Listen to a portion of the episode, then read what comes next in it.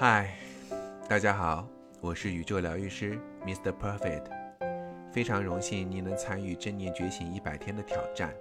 今天已经来到了第四天，今天的主题是焦虑。其实很多人都在焦虑，焦虑的样子其实都是一个样，就是无缘无故的恐惧，莫名其妙的着急，他们在害怕。年轻人怕吃苦，中年人怕穷，老年人怕死，男人怕被绿，女人怕出轨。一眼扫下来，几乎世界上没有一个正常人。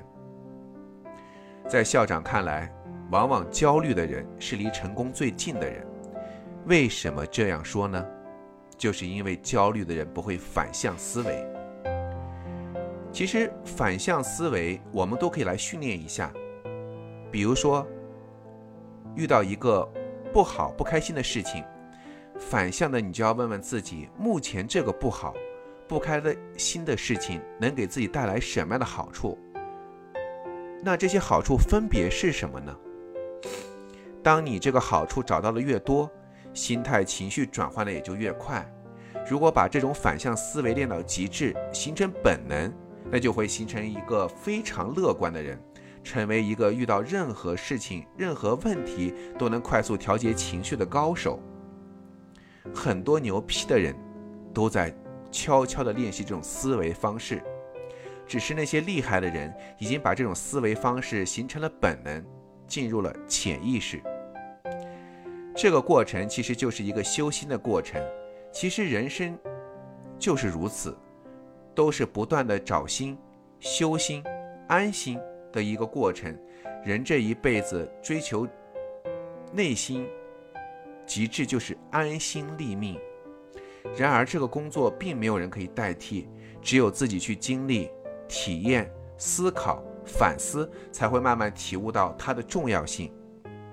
我们以校长为例，如果校长要是焦躁起来，我会担心我是不是很丑，我的声音是不是不好听，我会不会引起网上负面的评价，会不会有人看，会不会有人评论，会不会有人嫌弃我这儿，嫌弃我那？如果校长要是以这么一种心态去开、去做栏目，我相信不会有一个播放量。校长在这里要给你分享一个从小到大一直陪伴校长的一句话：走自己的路，让别人吐去吧。记住，焦虑的反向是从容。如果以后焦虑了，没有关系，搜搜校长作品，“焦虑”两个字儿就会给你满满的正能量。那么，我们就从今天开始练习。如何让自己变得从容吧？闭上眼睛，戴上耳机，用心去感受这段音乐的频率。当下，我们需要做的就是用从容的心态去迎接一切的挑战。本音乐含有满满的正能量，会帮你抵消你的焦虑。